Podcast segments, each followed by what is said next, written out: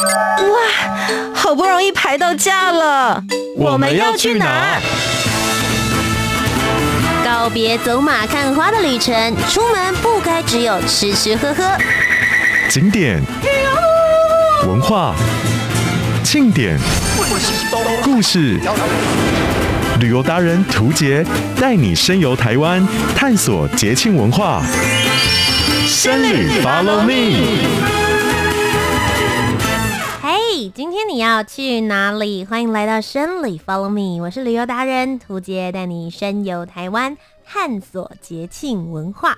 人家常说，人的文明是从哪里开始的呢？如果你要去找到这一些历史故事以及源头的话，你就去找有水源的地方。只要有水的话，就一定会有人类的发展，或者反过来说，人类的发展之中一定离不开水源。所以今天要带大家一起来到南台湾，我们一起来看看南台湾的水源究竟是怎么样子来开始的。在之前呢，有一集节目，我们带大家去看了台南的水道那一集啊，其实是在讲台南的民生用水。但除了在家里打开水龙头就有水之外呢，一个国家要能够发展，最重要的其实就是农业以及工业。农业要发展，稻米要能够种，最重要就是水啦。有没有水是非常重要的，不然你就只能够看天吃饭。今天连续下了三天的雨，哇，水源充沛。可是，如果接下来是干旱期，有三个月都没有水，那到底应该农人要怎么活呢？今天要带着大家一起来了解这一段的历史。欢迎我们的向导 Eason。Hello，大家好，我是 Eason。Eason，其实我们上一次聊了台南的水道，那个是在讲民生的用水，而我们今天要来聊的是农业用水。所以农业用水呢，它的用水量一定会比民生用水还要来得大。嗯，所以我们今天要来介绍的就是嘉南大圳。是嘉南大圳，其实应该大家从国小、国中、高中，很多小旅客们从小就对这个名词不陌生。因为在历史课本上，你一定会看到一个人名非常有名的八田与一。那大家就会知道呢，他是在日治时期非常非常重要的水利工程师。那对台湾来说，其实也是举足轻重的一个人物。而且其实呢，他重要度到了台湾，还有把它拍成一部电影，嗯，就是之前很有名的《Canon》。我以为这一部电影是在讲棒球诶、欸。那其实他是在讲嘉义农工打进甲子园之运，那其实有一个篇章，嗯，是在讲八田与一建造迦南大准的这个过程。其实里面有一个非常经典的画面，我到现在都还记忆很深刻。嗯，就是他们一开始嘉南大镇水开始引进来的时候，就有小朋友跑在农田的旁边。那以前农田的水真的就只能看天吃饭，没错，水是不会自动流进去，所以他们就沿着那个圳旁边引出来的水道就在那边跑，然后大家就醉来呀，醉来呀。然后那一幕我还记得，旁边是有一个农夫挑着担子，他可能才刚去河边取水回来，边挑边骂说：“嗯、啊，都没有水，然后挑担子挑好远。”然后旁边就说：“以后不用了，以后有自来都那个自然的水来了。”这样子，对，可以看得出来，其实当时建了这样子的水利工程，对于当地的农民来说是非常非常重要的。没错。所以今天接下来呢，我们就一起来听听看这一段水利工程的故事，同时呢，也带大家了解你在历史课本里面不会听到的八田雨衣的小故事。别发呆，快拿出纸和笔，达人笔记本。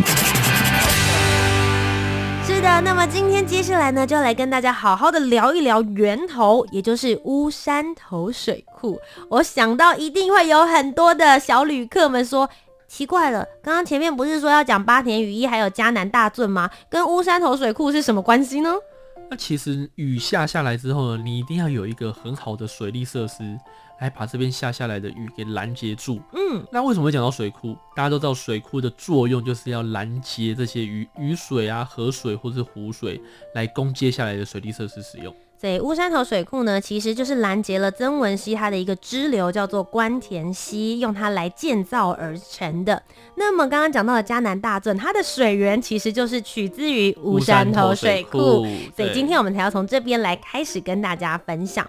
那其实乌山头水库现在除了是一个水源地用水的地方之外，现在其实也可以开放观光了。乌山头水库呢，它现在被打造成为一个户外的风景区。嗯，那除了你可以看到里面呢，有很多的就是水库的设施，像比如说水库的大坝，还有呢，它旁边还有一个溢洪道。那当然这是比较现代的一个设施，是，但它还其实也有保留旧的送水口，还有以前的平压塔，这是在当初他们建设乌山头水库的时候，旧的设施也保留了下来。那当然了，你也可以在水库里面搭乘他们的。嗯，我记得是太阳能电动的船，可以去游湖哦。嗯、然后里面也有设计了露营的跟烤肉区，可以亲近大自然。那包含里面有一些比较自然的景观，像有香榭大道啦、樱花公园啦，可以在里面赏花。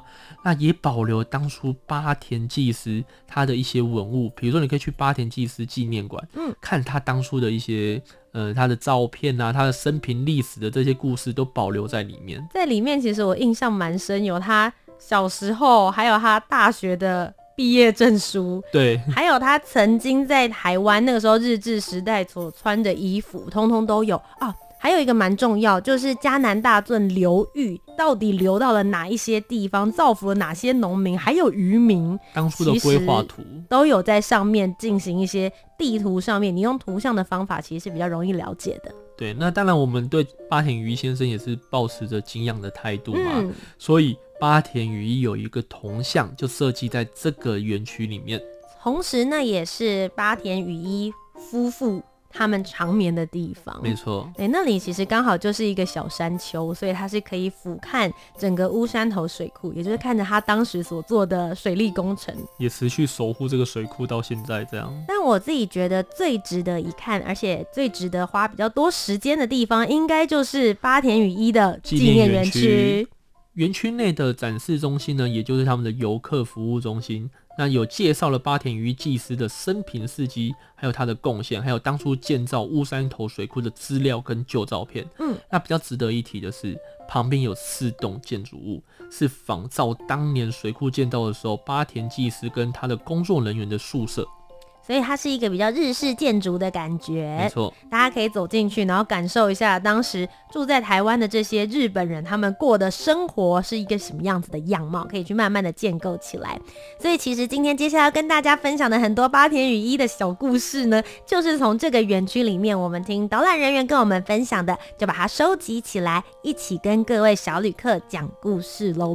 那我们就来到最源头的时候，八田技师八田雨衣其实是在一九一零年的时候来到台湾的。不过关于台湾的治水这件事情呢，我觉得可以再找到更之前，为什么八田雨一会来到台湾？其实是因为一开始台湾这一边在种田的时候，他们是佛系看天田。因为台湾早期呢，并没有这些大型的水利的设施，例如水库或是灌溉系统，所以都是农家自己挖的一些小池塘啊、一些沟渠之类的。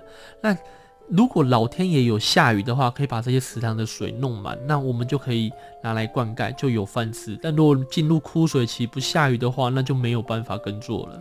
而且其实他们自己挖的小池塘，你说能够有多大，能灌溉多久？可能就是自己的田而已，没办法灌溉到整个嘉南平原这么大。那其实呢，这件事情是什么时候被观察到是一个问题。在日治时代的时候，当时一九一六年就来了一位日本的厅长，那他看到他就觉得说，诶，这边好像有必要要来建一个水利设施。也许他没有马上想到说是要建水库，但他就上报给当时的日本总督府说，诶，是不是应该要来建个水利设施啊？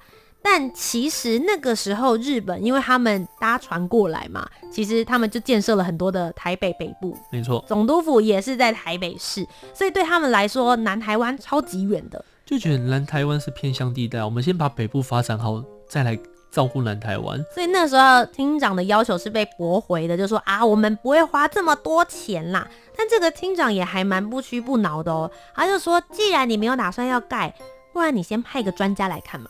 对啊，你不盖没关系嘛，我们先来考察，反正要盖之前也是要先考察、先规划，要花一点时间。所以其实这个厅长是蛮有远见的。是，所以这个时候他就一直去撸啊，哎，有没有技师啊？哎，有没有工程师啊？厉害的专家。拜托，叫他们来看一看嘛！哎、欸，就这样子叫着叫着，叫来了一个后来对我们非常重要的人，就是八田雨衣先生了。是的，八田雨衣呢，其实在一九一零年的时候就来到台湾了，然后到一九一四年，跟我们之前有提过的台南水稻冰野弥四郎，也就是他的学长，参与了台南的水稻工程。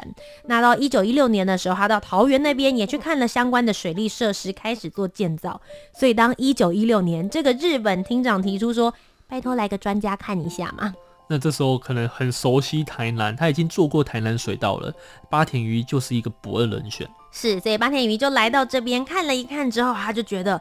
诶，这个地方的地势还蛮不错的，他想要来规划一个亚洲最大的水库，也就是目前现在大家看到的乌山头水库。那当然他就很开心啊，洋洋洒洒写了一个 proposal，接着就上缴给了日本的总督府。日本总督府看到要花费的金额，整个傻眼，太贵了。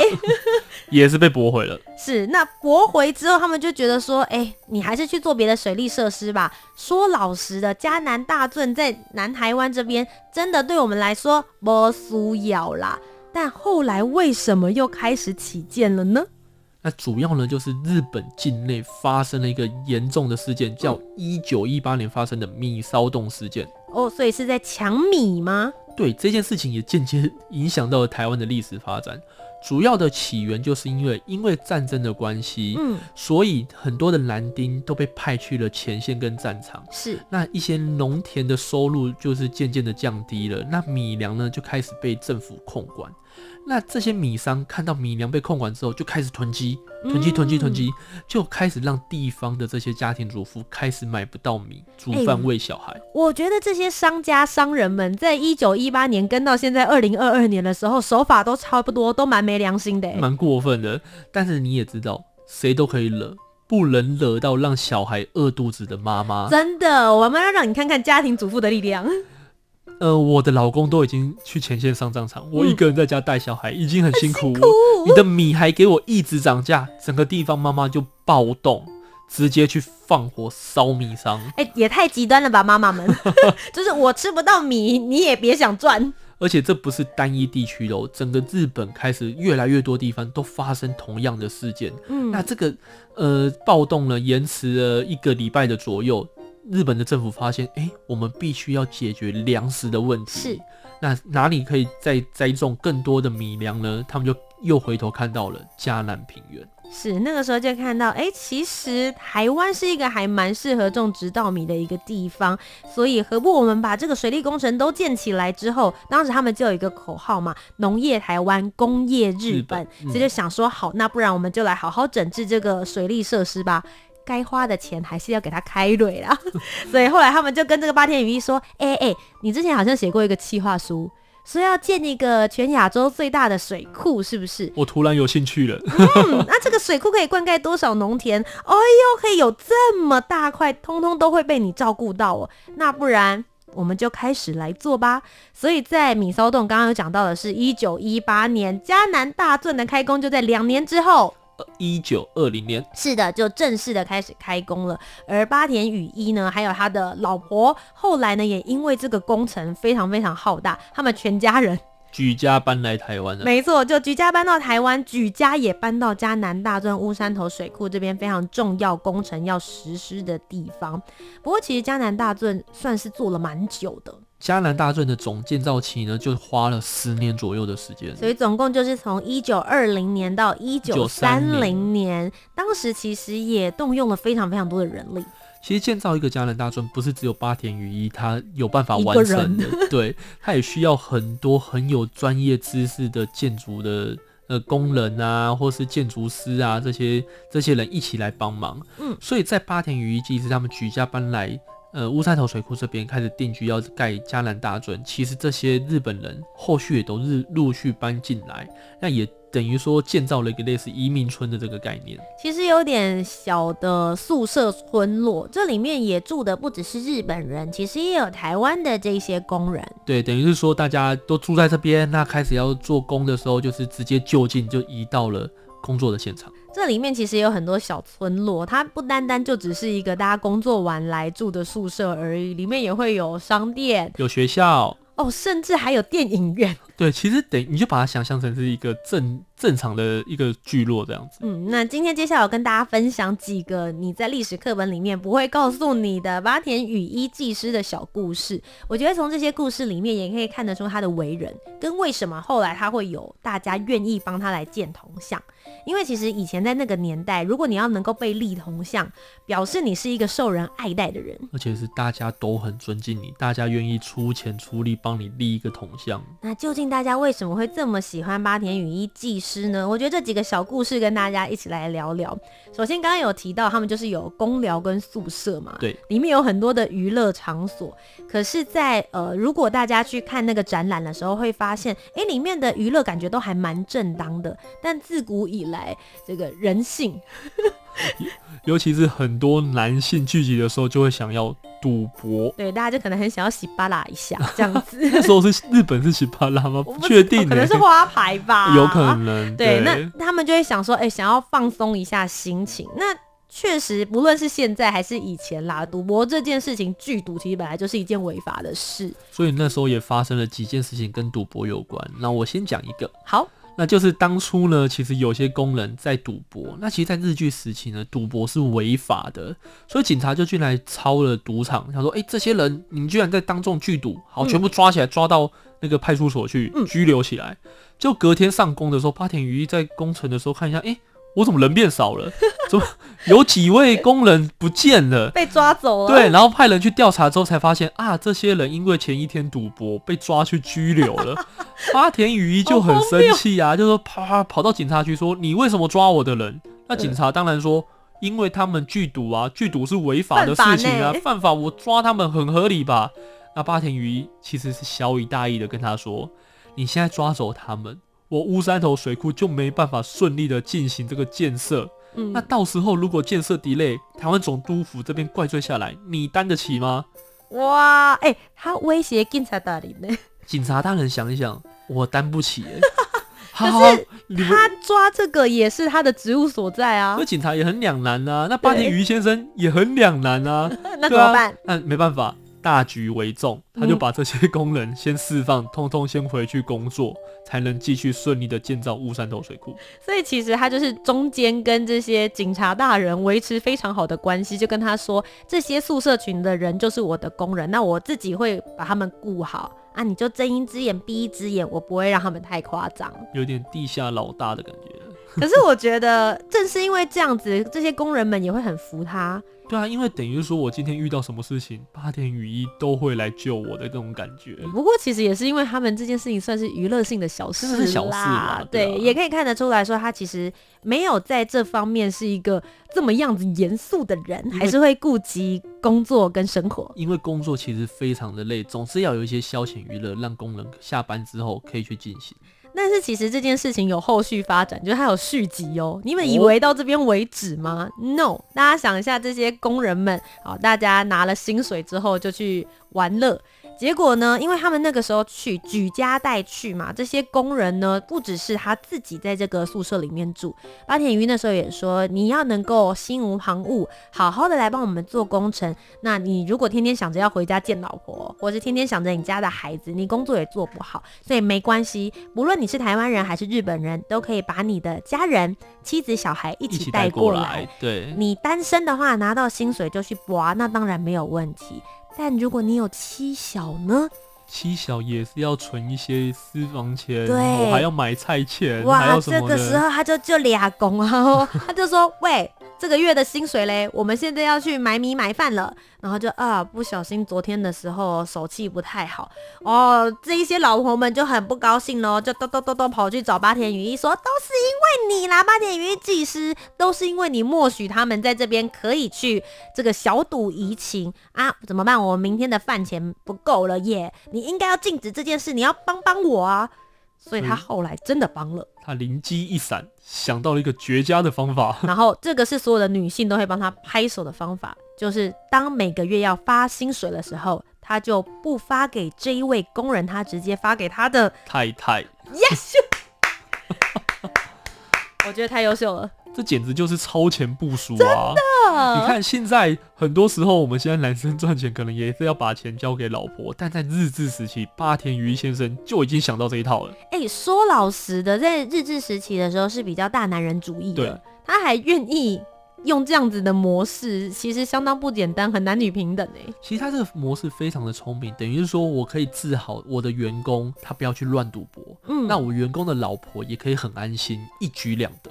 那我觉得这件事情可以再提一个另外一个他私底下的小故事，就是其实他是一个很爱老婆的人。哦，对，看得出来。大家这一次就是之后如果有机会去到八田雨衣的纪念园区的话，他们就是有说有种一些树这样子。那这个树其中有一个，它开起来的花蛮像樱花的。那他们就说，为什么当时八田雨衣会在这边种这一棵树呢？原因是因为他的老婆就是也是一位日本人，叫做外代树，她算是千金小姐吧。哦，当初也是医生的女儿嘛，对。对，然后他们是相亲的时候认识，他们岁数差距也蛮多的哦，十几岁，将近快要二十岁。就是他的老婆从小就耳闻八田雨衣的事迹，就非常非常的崇拜他。嗯，那也跟父亲讲说，我真的很喜欢他，我希望虽然年纪有差，但是我希望可以嫁给他这样子。嗯，那爸爸其实是很支持的啦？那他们相亲之后就决定要结婚，但他妈妈就是真的很担心女儿。毕竟那个时候，如果女儿要嫁给八田雨衣，就必须要来到台湾。对，台湾对日本人当时的日本人来说，就是一个穷乡僻壤啊，化外之地吗？有那么夸张？哎、欸，你想一下，那个时候连水利工程都没有，意思是他们是没有自来水的、欸哦。而且等于说，我要离开日本本土到一个更东南向的地方去，医疗设备也不好。如果在那边生病了该怎么办？哦、所以，然后他家自己又医生。嗯，对，所以其实妈妈是非常非常担心这个女儿，但他们还是不管，就觉得说她要为了爱，就跟着八田雨一来到台湾，勇闯天涯的。所以八田雨一其实是很宠爱她，所以刚刚有讲到，因为她来到台湾之后呢，她很想念日本的樱花，那她就很喜欢樱花。那台湾南台湾嘛，天气比较热。所以其实有时候，呃，有些花比较种不起来，所以后来八田雨衣会去其他的东南亚国家，他们就会去考察那里的水利工程，然后就看到，哎，这是什么花？这个花既然在这边这么热都可以种得起来的话，那我把它带回去，把这个树苗回去送给我老婆，所以就种在他的庭院上面，这样是不是很浪？在那个年代耶，哇，而且是日本大男人主义下有这样子的举动，其实是非常窝心的，很感觉他们生活应该是过得蛮幸福美满，因为他们。生了八个小孩，那其实你会想象一下，我们目前讲起来好像盖这个乌山头水库，好像还有嘉南大镇，好像是一个很。很简单的事情吗？感觉很欢乐，因为我们刚刚讲的生活的东西都还蛮刻画在细节里的。其实不是，当初嘉南大圳呢，原本是要花六年盖完，但是最后工程延宕到了十年。嗯，主要的原因是因为在这过程中发生了关东大地震，在日本那边。那因为关东大地震发生之后呢，要赈灾嘛，要重新建设，所以其实造成了嘉南大圳这边的财务吃紧。嗯，那其实嘉那个八田雨衣先生呢，他也做了一件非常令人感动的事情是。因为财务吃紧，他必须要支遣一些员工，所以他资遣的员工的方式跟我们想象的不一样。一般人会想象说，我要把优秀的员工留下来，先把呃比较不好的员工先淘汰掉，或是比较基层的。对，嗯，但他不一样的方式是，他居然是先把很优秀的员工。先一些技师，对，先塞用那啦。因为对他的概念是说，这些技师呢，他已经有很专业的知识技能，他比较好去找工作。那八田鱼先生也帮忙这些被之前的这些员工呢，帮他们去找到工作，先安分他们下来。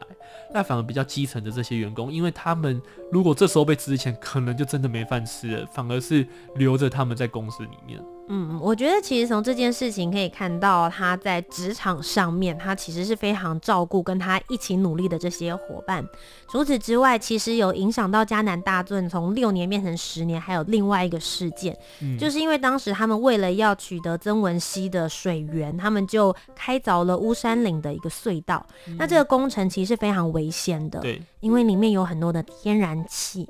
那在当年在开挖的时候，可能对于天然气的探探测或它的浓度没有抓的这么的科学，因为没有科学仪器嘛，可能就是鼻子闻一闻，哎、欸，好像天然气漏出来。对啊，一九二零年内，百年之前，其实没有大家想象中的这么先进。虽然他们后来做完的这个工程，确实是可以延续百年之后还能用，没错，是很先进的工程。但在挖的过程里面，他们还是用很原始，就是人工下去开凿跟开挖。但因为就是那个天然气的关系，后来就在隧道里面爆炸了。所以它是一个密闭空间，大家可以想象。所以呃，其实有牺牲了蛮多呃很重要的伙伴在里面。所以后来现在大家如果去到了乌山头水库这一边的话，他们其实有一个竣工碑。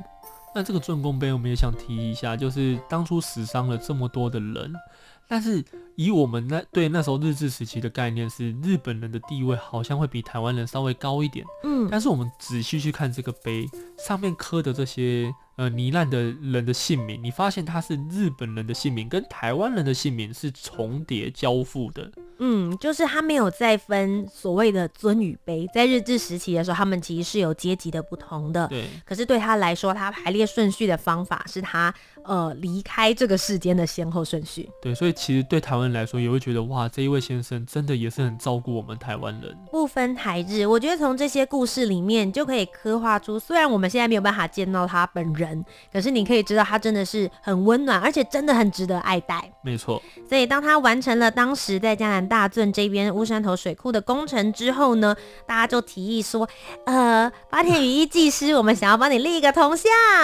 八田先生呢，他其实是一个非常低调的人，他就跟居民说：“不用了，不用了，我没有这么伟大，不要帮我建铜像，而且我还活着啊。”但大家就是很热情，不行，我们就是太喜欢你了，一定要建。所以这些他的爱戴的人就跟他谈说：“那八田先生，我们就做一个坐着的，坐在地上的，然后也没有那个基座，嗯、那不会像一般的伟人铜像有个基座，然后站着，然后高高在上的感觉。”那八田先生听起来之后就觉得：“嗯，好吧，好像只是一个作为纪念的话，他就接受了。”所以，我们到了八田雨衣的铜像，我们看到之后就是他坐在地上，有点像是在思考这个设计图的那个模式的那个概念。所以这个铜像其实是在八田雨衣本人还在世的时候就见了，因为其实很多人都在想说，铜像是不是等到他离开这个世间才会见好？没有，他自己有看到这个铜像，那他自己也觉得说，哎，他思考的样子还蛮有感觉的。那其实这个铜像有一个蛮有趣的小故事，是其实他有曾经消失在公众眼睛范围。其中这一小部分哦，怎么不见得？它被藏起来了，因为后来这个铜像建好之后，就开始呃世界大战了嘛。那他们那个时候就收集了很多台湾各地的铜像，就说要把它融一融，拿去做武器。嗯，那很爱戴的那些工人就说：“哎、欸，我们这么好不容易才做好呢，而且好不容易说服他愿意做，哎，对啊，才不要被偷走嘞。”所以就全部把它就是收起来了，放到仓库里面去啊。放着放着，因为战乱，所以很多人就忘记了。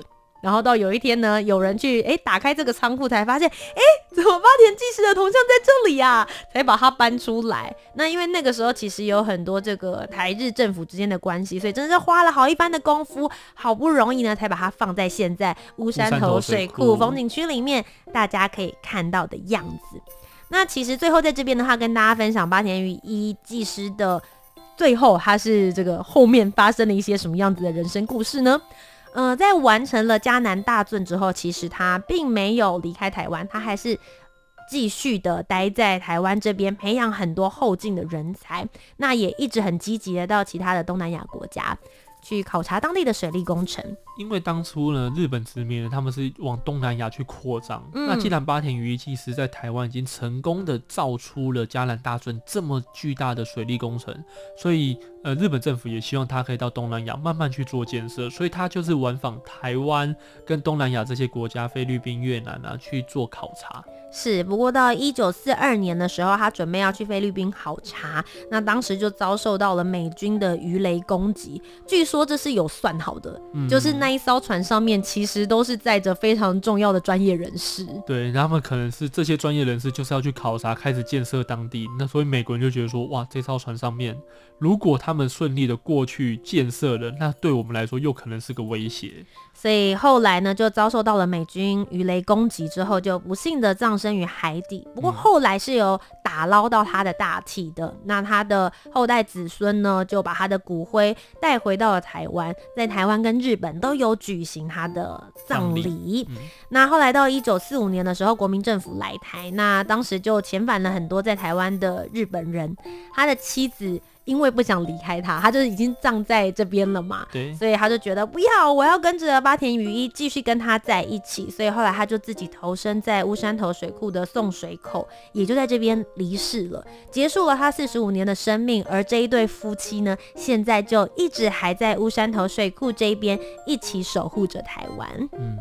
所以今天呢，就介绍了迦南大圳这个一万六千公里长的灌排水路的建造者八田雨一的故事。那今天非常谢谢我们的小岛伊森来到节目当中跟我们进行分享，谢谢。谢谢。那么各位小旅客们，生旅 Follow Me，我们这个礼拜的节目到这边就告一个段落喽。我是旅游达人涂杰，我们下周节目再见，拜拜。拜拜。